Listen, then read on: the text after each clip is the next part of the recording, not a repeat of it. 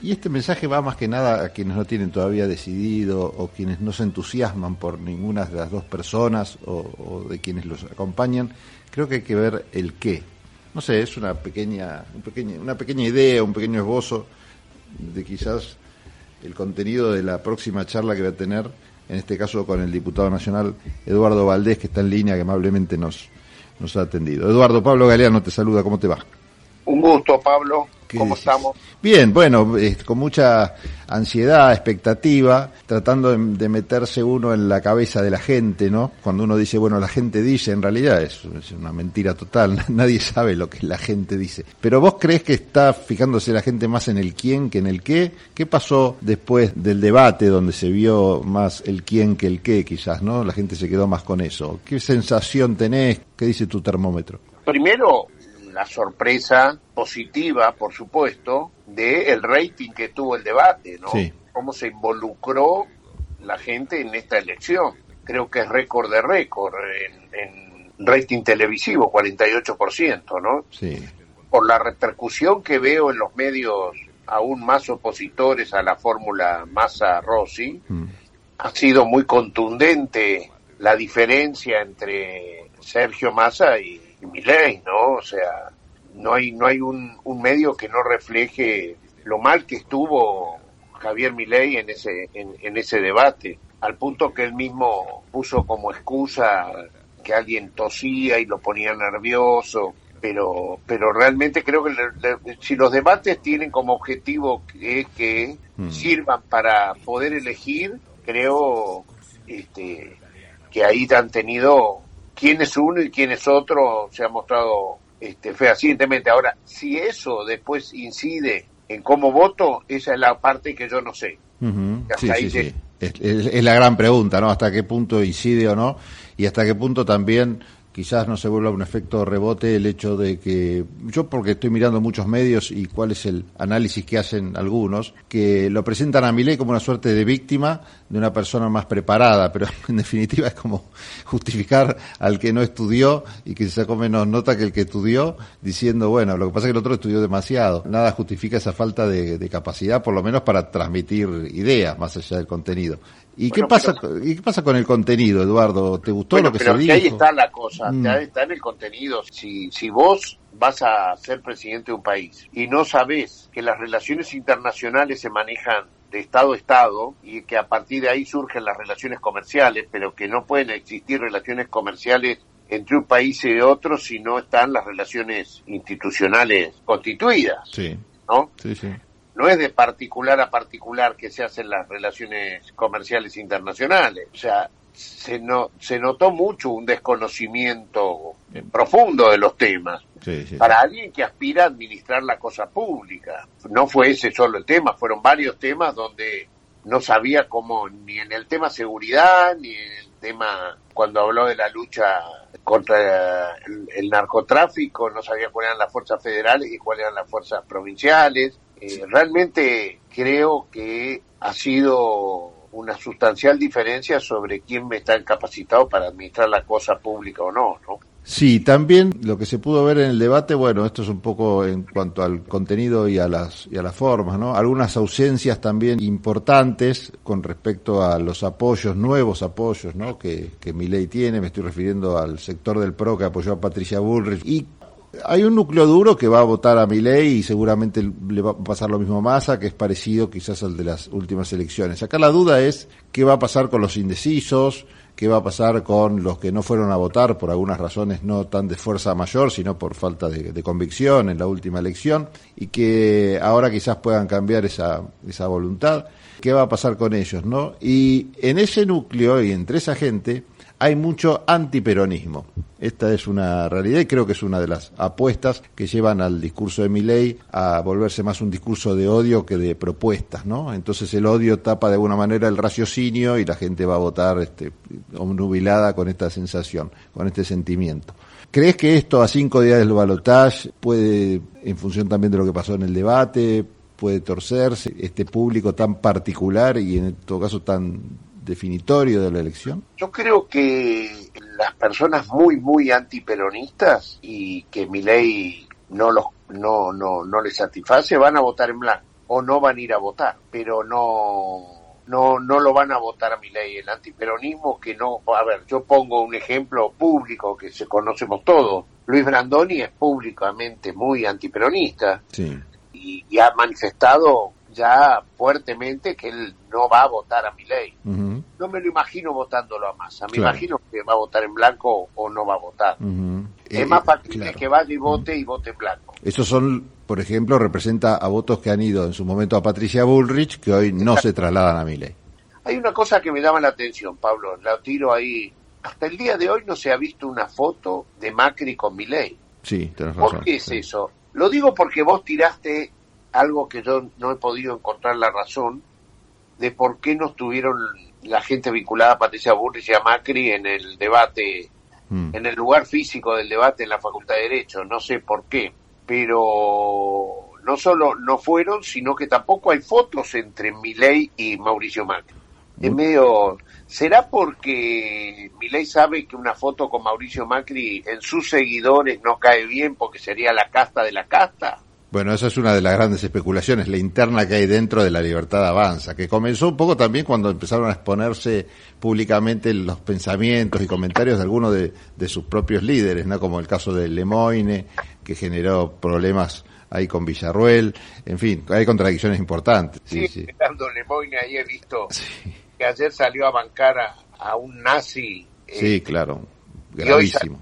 disculpa este, desbancándolo al, se ve que alguien la llamó al orden y, y le dijo no, por ahí no, ¿no? Importante aparte que eso pase a cinco días de la elección, cuando la gente sabemos que los indecisos definen su voto estos últimos días, ¿no? Que pase, pasen este tipo de cosas, bueno, puede cambiar, cambiar sustancialmente. han guardado a bastante de los que han conmocionado mucho, ¿no? No lo escucho a Berti, ¿cómo se llama este el libertario de los libertarios? Venegas Lynch. A Berti Venegas Lynch, el hombre que quería privatizar el mar, que las ballenas, este, bueno, campeones del mundo de decir ridiculeces, ¿no? Campeones del mundo de decir ridiculeces y lo peor es que son diputados electos ya. ¿Vos viste en el debate al mismo Milei que inventó al Milei que fue al debate? No sé si se entiende lo que digo.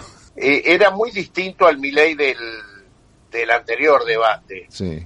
Claro, por lo pronto ya era un Milei sin anteojos porque no lo dejaban leer y sin la sonrisita que tenía permanentemente en el anterior debate. Yo no, no, no, no lo vi nada parecido, pero bueno, me parece que más el Milei verdadero, este que estuvo el domingo en la Facultad de Derecho, que el resto. Massa le planteó, lo, le hizo las preguntas, él las rechazaba, pero después las confirmaba, ¿no? Duro fue el momento cuando Massa le tiró por qué no le habían renovado la pasantía en el Banco Central. ¿Cuál es la respuesta, Eduardo? ¿Sabés vos por qué no fue? ¿No se la renovaron? según quien contó esto primero que nadie fue hace dos meses Berkovich en el programa que tiene en el canal C5N, Brotes Verdes. Sí. Y aparentemente es porque el comportamiento que había tenido en esos seis meses no daba para que le renovaran el contrato, cosa que hicieron, sí hicieron con sus compañeros, los otros becarios. Sí.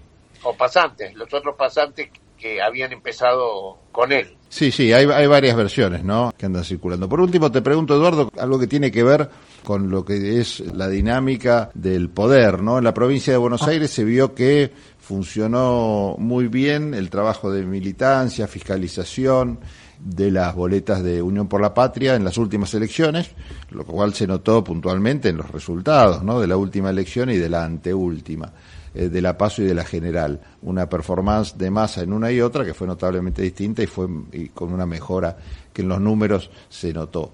Y muchos especulan que quizás no esté la misma intensidad o no se muestre la misma intensidad de trabajo en esta instancia donde quienes hicieron ese trabajo ya tienen garantizados sus cargos de intendentes electos o, o, legisladores, ya sea nacionales o provinciales.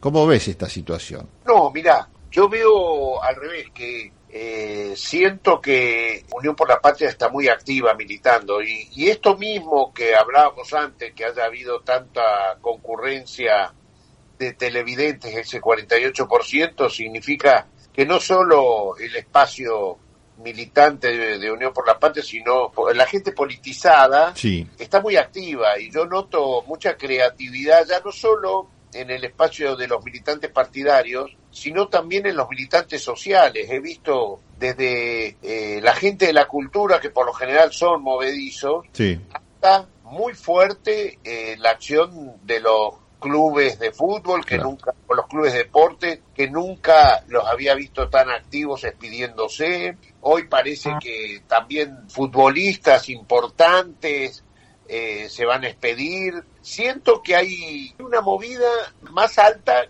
que la que se tenía en las elecciones anteriores como un tiempo como que se llegó a un límite y entonces los que valoran la institucionalidad democrática, a pesar de todas las deudas que la democracia tiene, todavía muchas, ¿no? Debemos las materias que diría Alfonsín para educar mejor, para curar mejor, ¿no? Esas materias se tienen que resolver en democracia, pero la democracia se resuelve con más democracia y la educación con más Estado la salud con más Estado, es el Estado el gran igualador de una Argentina muy desigual.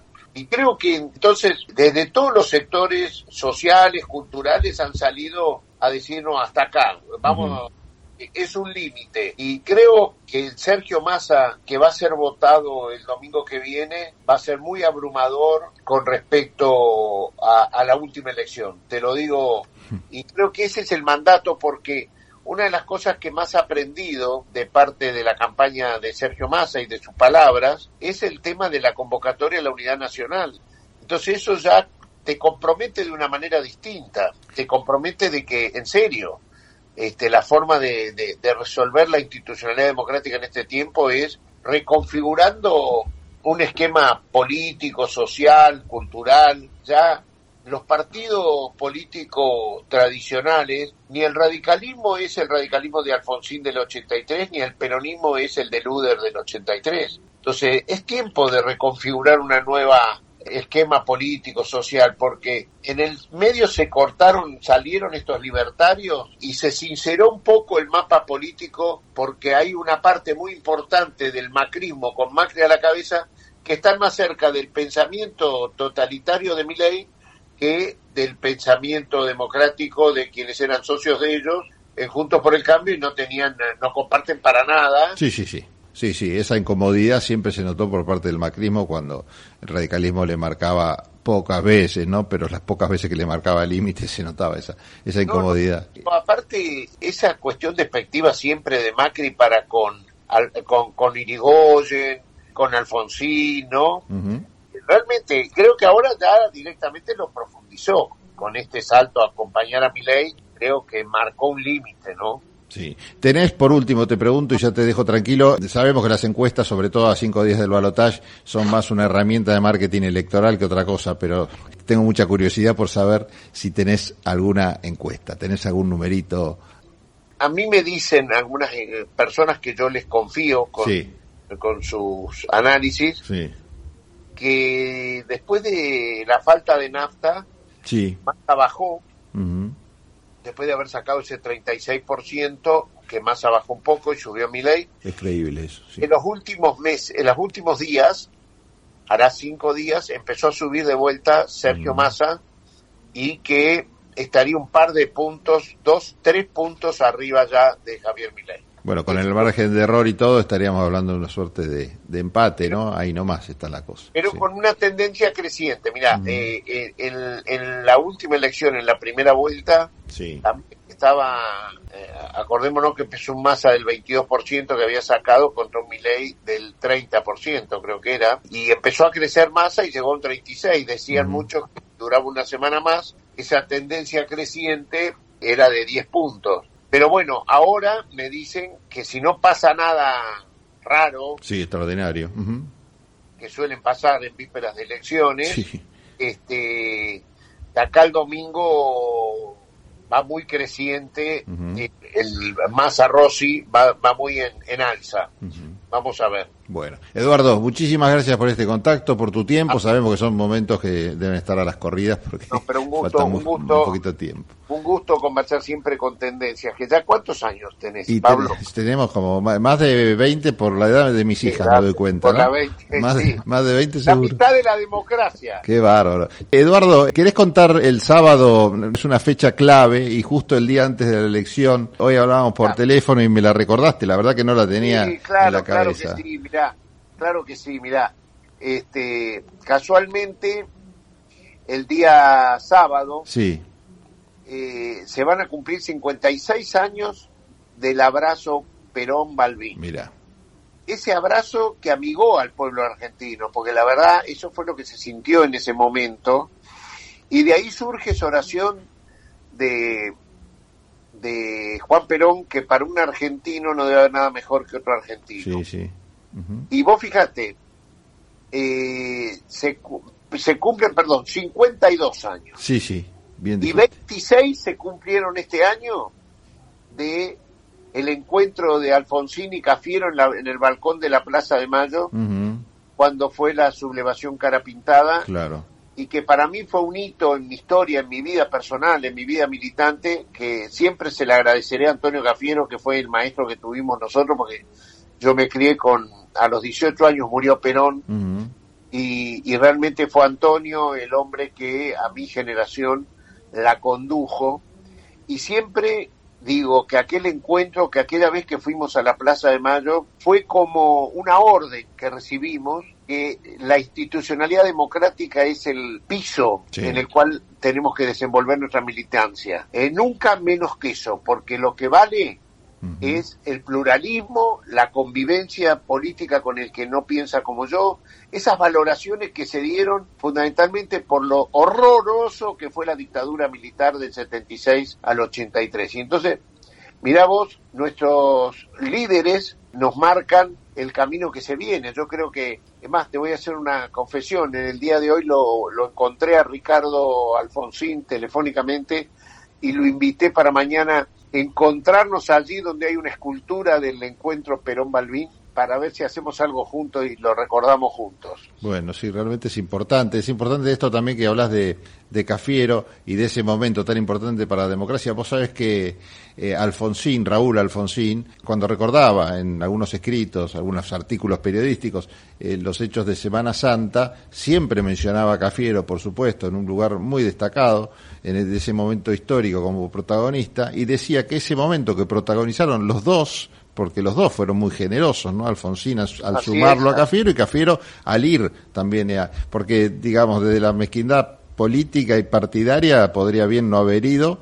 Nunca y... se había dado hasta ese momento, desde el 55 a la fecha, que ante Mirá. una sonada militar se encontraban el líder del oficialismo y el líder de la oposición. Sí, sí, sí, bueno. Y, fue y- la primera vez, por eso fue un gesto increíble en ese momento. Exacto. Y bueno, y Alfonsín dice, entre otras cosas, que ese hecho consagró una suerte de bisagra en la historia argentina con esta relación de golpes militares y gobiernos democráticos, porque fíjate, y es cierto, el tiempo le dio la razón, como después de ese momento no hubo más miedo a los fantasmas de los golpes de Estado. Si bien hubo algunos levantamientos menores, pero ya la gente eh, veía eso como, como ve pasar una tormenta, ¿no? Con preocupación, pero no viendo en peligro la democracia. Hasta ese momento, el fantasma de los golpes militares estaba presente y Cafiero y Alfonsín eh, supieron exorcizar esa Mirá. situación.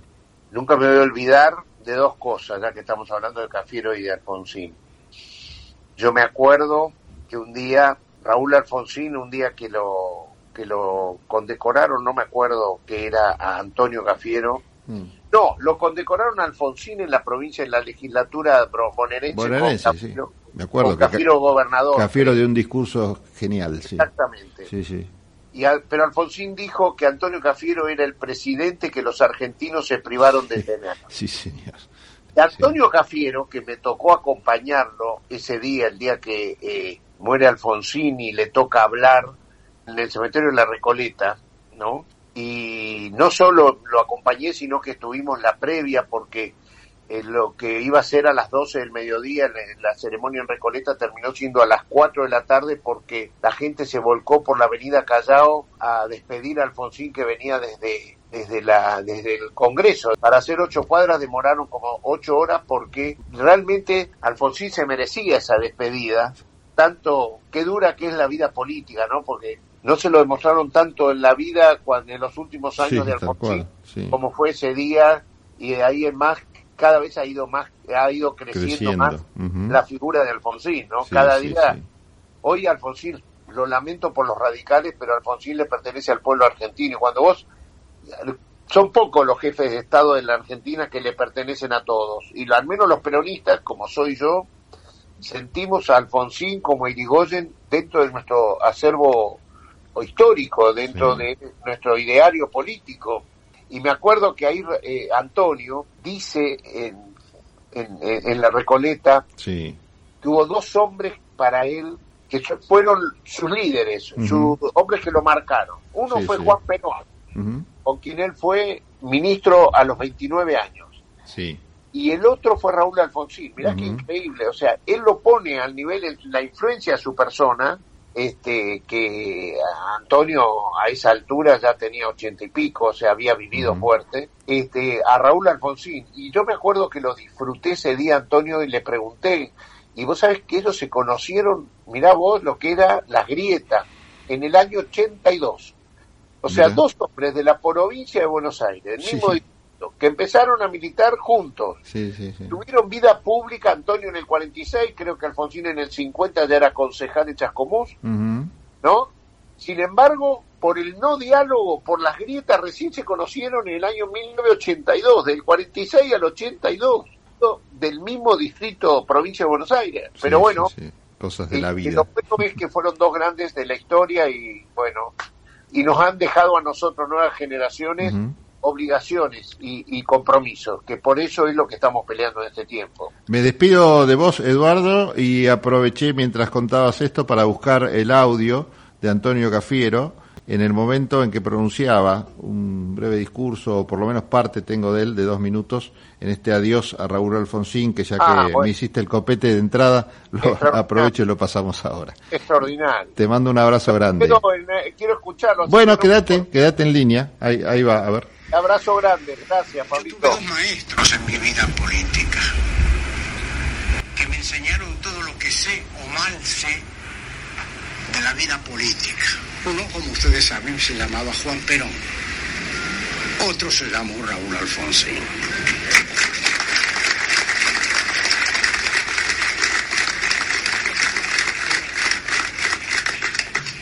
Yo aprendí junto a Alfonsín en una relación que se fue haciendo cada día más generosa y amistosa, muchas cosas que ignoraba aprendí a conocer la verdadera historia del radicalismo. Aprendí a conocer los verdaderos valores del radicalismo, que en la contienda política siempre se desfiguran. Pero aprendí otras cosas mucho más importantes. Aprendí que un buen político solo lo es si tiene sueños. Yo advertí inmediatamente que Alfonsín tenía sueños, soñaba. Hay un dicho que dice, el que, el que sueña solo, solo sueña, pero el que sueña con otros hace la historia. Alfonsín soñaba con otros, soñaba con la juventud, soñaba también con los otros partidos que ideológicamente estaban relativamente cerca del radicalismo. ¿Cuáles eran los sueños de Alfonsín? Restaurar la democracia en la Argentina, hacer de la Unión Cívica Radical un partido fuerte y poderoso, rehabilitarlo como una gran fuerza transformadora. Alfonsín soñaba en que el consenso y la reflexión, eso que los, los sociólogos llaman la bioética, habría de imperar alguna vez en la vida argentina. Bueno, Antonio Gafiero. Muchísimas gracias, Eduardo, si andás por ahí. Nosotros. escuchando y emocionado como aquel día, ¿eh? Bueno, qué bueno. Gracias, Pablo. Gracias por. Recuerdo. Bueno, un abrazo enorme. Eduardo Valdés, diputado nacional. Nosotros en un rato seguimos con más tendencias.